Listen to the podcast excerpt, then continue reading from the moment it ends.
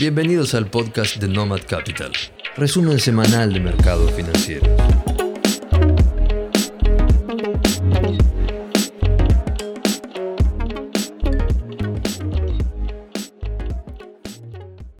Los mercados internacionales nos dejan en claro esta semana que hacen falta mucho más que temores o suposiciones para romper la fuerte tendencia alcista que vienen trayendo desde hace años.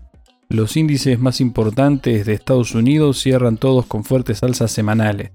El SP 500 sube un 1.64% y cierra en máximos históricos, el Nasdaq sube un 1.37% y el Dow Jones sube un poco más de un 1%, cerrando también en máximos históricos de cotización.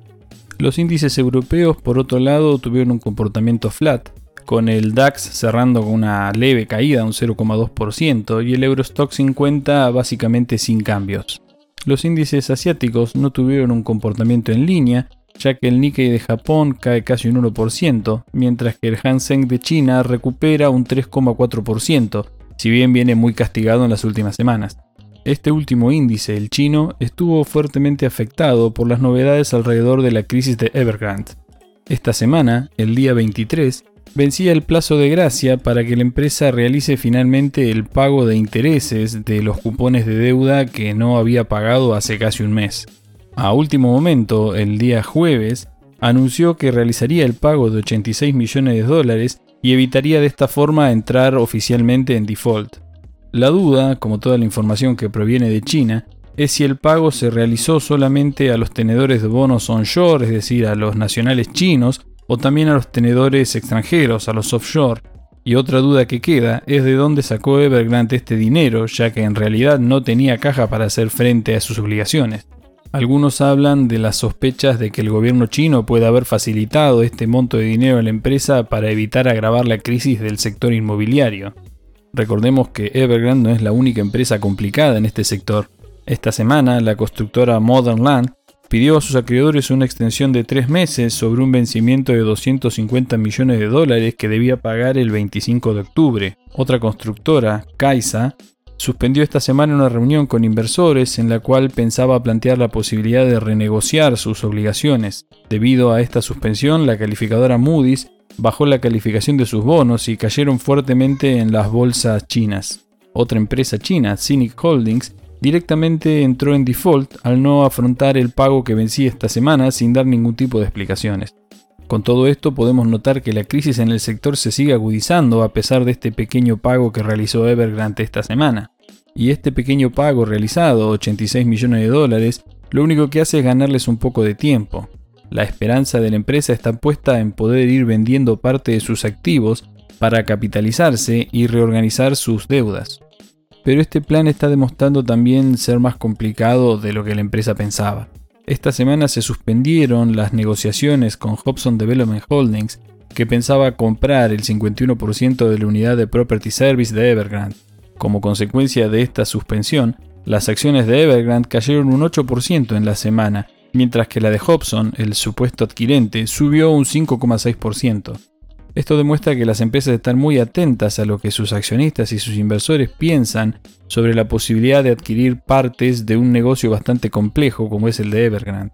Cada vez queda más claro que la solución de corto plazo para la problemática del sector de la construcción chino va a ser una intervención directa o indirecta del gobierno. Pero el gobierno chino tiene más de un problema que preocuparse y hoy en día está más enfocado en solucionar la cuestión de la crisis energética esta semana decidieron finalmente dar un paso al frente e intervenir directamente en los mercados energéticos. La National Development and Reform Commission, lo que sería el brazo regulador de mercados del gobierno chino, envió un grupo de trabajo a la bolsa de Zhengshu para estudiar los comportamientos de los precios de los mercados del carbón. Este grupo prometió más regulación y severas penas para aquellos participantes del mercado que especulen con el precio. La intención del regulador es buscar asegurar el suministro y estabilizar los precios del carbón, la electricidad, el petróleo y el gas con las empresas más grandes del sector. Al mismo tiempo, el gabinete chino se pronunció a favor de avanzar en una campaña contra la especulación en el mercado del carbón. Como primera medida se decidió aumentar el costo de operar futuros intradiarios, es decir, el costo de abrir y cerrar contratos de futuros. Todo esto se dio después de un pico que tuvo el precio del carbón el día martes. Como resultado de todas estas intervenciones y declaraciones, el contrato del precio del carbón baja un 15% en la semana, y si tenemos en cuenta el pico máximo que lo hizo el día martes, cierra el fin de semana con una caída de casi el 30% desde ese máximo. Es claro que el gobierno chino ha decidido utilizar sus amplios poderes de intervención para corregir lo que ellos consideran movimientos anormales de los precios del mercado. Pero más allá de la problemática china, especialmente con el carbón, empezamos a ver problemáticas que tienen más sentido geopolítico que económico alrededor de la crisis energética. Esta semana realizó declaraciones el ministro de Energía saudí, uno de los principales países productores de petróleo a nivel mundial. En estas declaraciones nos dejó varias ideas claras sobre lo que opinan al respecto del presente y el futuro del mercado de hidrocarburos. Por un lado, declaró que la baja inversión en los mercados de hidrocarburos tiene su impacto en el precio del petróleo. Por otro lado, dijo que el mundo va a seguir utilizando combustibles fósiles por muchos años. Y finalmente aclaró que el mundo debe prestar seria atención a la seguridad en el suministro de petróleo y que no se debe comprometer el suministro de energía debido a la lucha por el cambio climático. No es casualidad que estas declaraciones se den en este momento, con las avanzadas conversaciones que hay, sobre todo en el gobierno norteamericano, por el desarrollo de las energías renovables y el auge, entre otras cosas, de la electrificación de los vehículos. Claramente las políticas a favor de la energía renovable que lleva adelante la administración Biden afecta directamente el consumo y el precio del petróleo, y es probable que estemos presenciando una guerra subterránea entre los productores de petróleo y los países centrales por el dominio de la energía en los próximos años. Que los saudíes, así como China e incluso Rusia, a través de las declaraciones del presidente Putin, pongan en juego sus cartas sobre la mesa nos hace pensar que esto es más que un problema de oferta y demanda. Esta semana, por ejemplo, el presidente Putin aseguró que está aumentando el suministro un poco por encima de lo que la OPEP había acordado en la última reunión. A su vez, la Casa Blanca dejó trascender que continúa presionando a los países de la OPEP para que aumenten más de lo que habían acordado en esta última reunión. Incluso la crisis del gas, que afecta principalmente a Europa, se encuentra fuertemente influenciada por la aprobación del uso del gasoducto Nord Stream 2 que va directamente desde Rusia hasta Alemania sin pasar por Ucrania y que lleva en discusión varios años sobre su aprobación. Putin ya ha realizado declaraciones al respecto, diciendo que tranquilamente Rusia, a través de su empresa estatal de gas, Gazprom, podría aumentar el flujo de este producto hacia Europa si aprueban rápidamente el uso del Nord Stream 2. Por lo tanto, todo lo que vemos alrededor de la crisis energética no podemos analizarlo únicamente desde el punto de vista de la oferta y la demanda, sino que estamos presenciando un combate geopolítico sobre el presente y el futuro de los mercados de la energía globales. Pero volvamos un poco a las noticias que afectan directamente a los mercados financieros. Esta semana tuvimos declaraciones del presidente de la Reserva Federal, Jerome Powell. Hizo mención a un par de conceptos que si bien ya están descontados en el mercado, no está de más escucharlos directamente de su boca. Por un lado, aseguró que estamos en camino de comenzar el taper y que la idea es completarlo para la mitad del año 2022. Asimismo, aseguró que no saben cuánto tiempo va a llevar bajar la inflación y que posiblemente veamos un nivel de inflación elevado bien adentrado el próximo año. Esto tiene relación con lo anterior, es decir, que de una manera indirecta Powell está afirmando que la inflación va a empezar a bajar alrededor de cuando se termine el tapering, es decir, cuando la Fed comience a reducir su hoja de balance efectivamente y deje de inyectar liquidez en el mercado. También es cierto que, según la visión de la Fed, la principal causa de la inflación en Estados Unidos son problemas de oferta por las cadenas de suministro que se rompieron con la crisis del COVID y según sus análisis, estas cadenas se van a resolver para el tercer o cuarto trimestre del año 2022, lo cual también encaja en su plan de reducción de inflación. Pero también Powell aclaró que en el caso de que la Fed vea riesgo serio de una alta de inflación persistente, pueden echar mano a las tasas de interés y comenzar a subirla antes de lo esperado.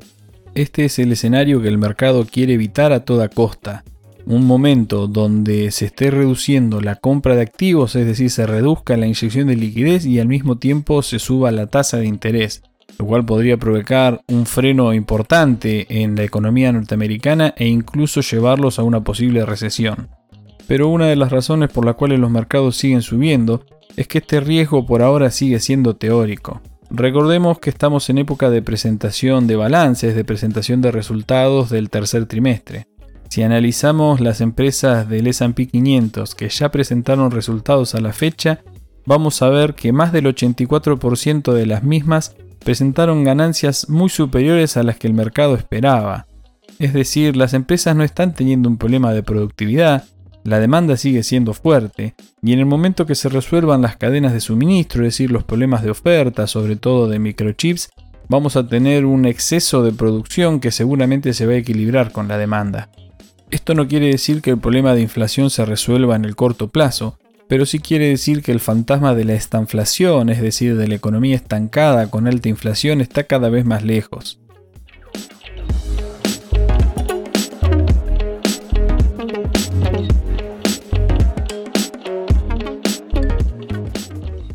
Pasemos a los mercados emergentes, donde como dijimos la semana pasada, la situación de Turquía podía contagiar en cualquier momento a alguno de los países de nuestra región. Y lamentablemente esta semana le tocó sufrir a Brasil. Pero veamos primero qué pasó en Turquía. En este país eh, se está viviendo un conflicto político importante entre la dirigencia del Banco Central y el presidente Erdogan. A pesar de la fuerte inflación que está viviendo el país, con una última medición del índice de precios al consumidor superior al 19%, el presidente del país está convencido de los argumentos de la Fed y sigue replicando la idea de que es una inflación transitoria y básicamente por un problema de oferta.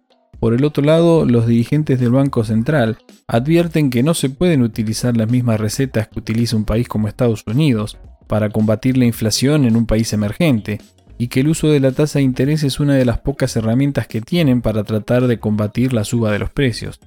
En este escenario de conflicto, por ahora viene ganando el poder político, ya que esta semana Turquía bajó las tasas de interés en 200 puntos básicos al 16% anual, es decir, un 100 puntos básicos más de lo que el mercado esperaba. Y así como fue la sorpresa en la baja de la tasa de interés, no fue para nada sorpresa el impacto que tuvo en los precios de los activos. Los bonos turcos perdieron en promedio un 2% de valor en la semana y la lira turca se devaluó casi un 4% frente al dólar. Con este movimiento semanal se dio una coincidencia de movimientos en los valores bastante preocupante. Desde mitad de septiembre, los bonos del gobierno turco llevan una pérdida de alrededor del 16% de su valor, con un correlato directo obviamente en la suba de la tasa de interés. Y por el otro lado, la lira turca pierde desde mitad de septiembre un 16% de su valor frente al dólar norteamericano. Si a estos movimientos del precio de los activos le sumamos la inflación superior al 19%, vemos que la situación en Turquía es muy compleja y es posible que se espiralice peor hacia adelante. Y como aclaramos la semana pasada, Turquía es el primer país emergente que termina contagiando a todos los demás. Esta semana fue Brasil el que primero sintió el impacto. Este efecto contagio de los países emergentes, sumado a la crisis política que está atravesando el país, tuvo un impacto fuertísimo en la semana y en los valores de sus activos. Desde el punto de vista interno, la crisis económica y política que está atravesando Brasil tiene que ver con el impulso del presidente Bolsonaro del plan Ayuda a Brasil. Este plan, que está pensado para el apoyo a las personas de menores recursos, implica la entrega de 400 reales por persona y eleva un gasto estimado de 30 mil millones de reales o 5.500 millones de dólares aproximadamente. El problema que ve el mercado es que este tipo de planes son totalmente opuestos a las políticas que venía llevando el ministro de Economía, Pablo Guedes. La duda que surge es, con vista a las elecciones presidenciales del 2022, es si el gobierno de Bolsonaro va a tener un giro hacia el populismo electoral y hacia el aumento del gasto y el déficit, o va a seguir adelante con el plan de Guedes, que básicamente encaraba privatizaciones a lo largo de todo el Estado Nacional para mejorar la reducción del déficit. Para empeorar la situación, esta semana, luego de anunciar Bolsonaro el impulso del plan Ayuda a Brasil, renunciaron cuatro funcionarios clave del Ministerio de Economía.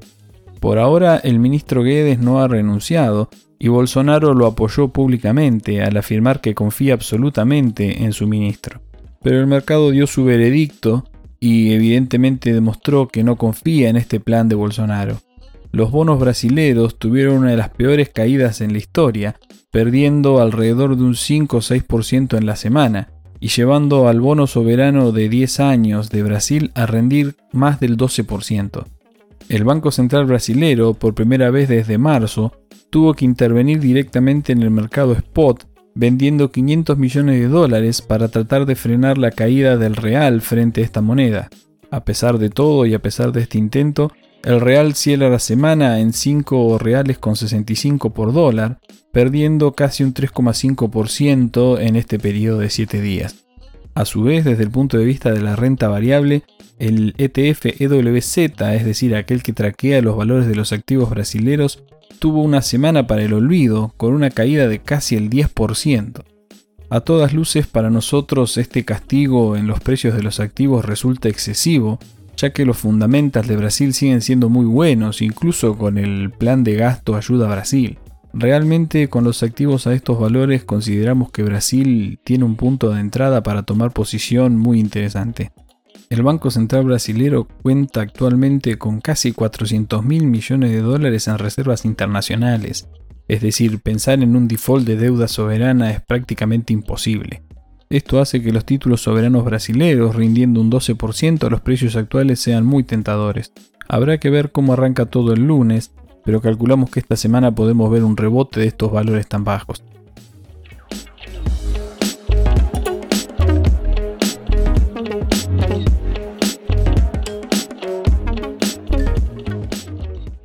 Si tenemos que hablar de Argentina, estamos viendo un comportamiento al cual realmente no le encontramos una explicación.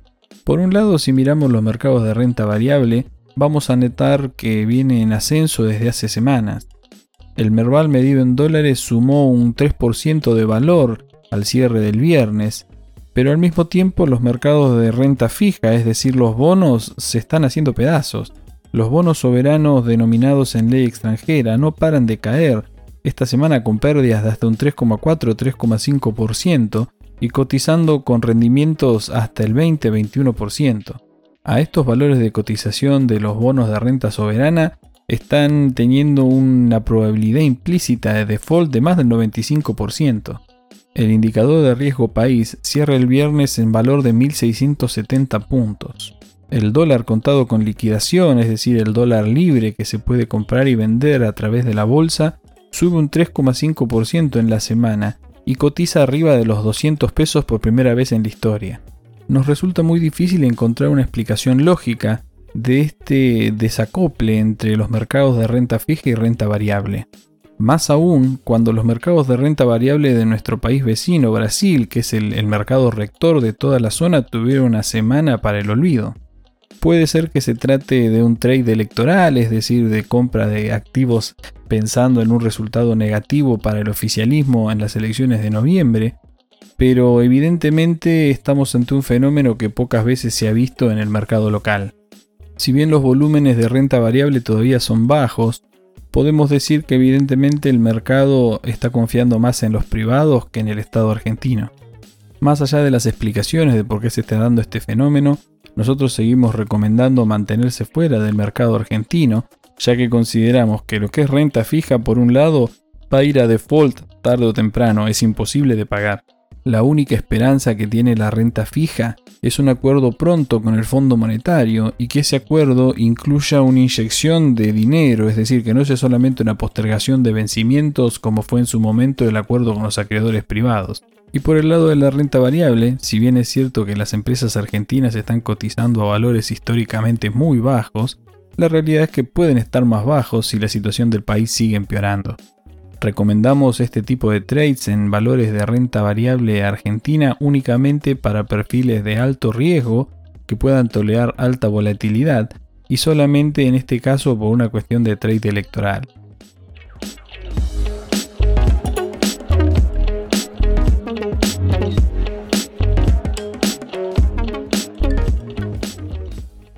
Hasta aquí llegamos con el resumen de esta semana.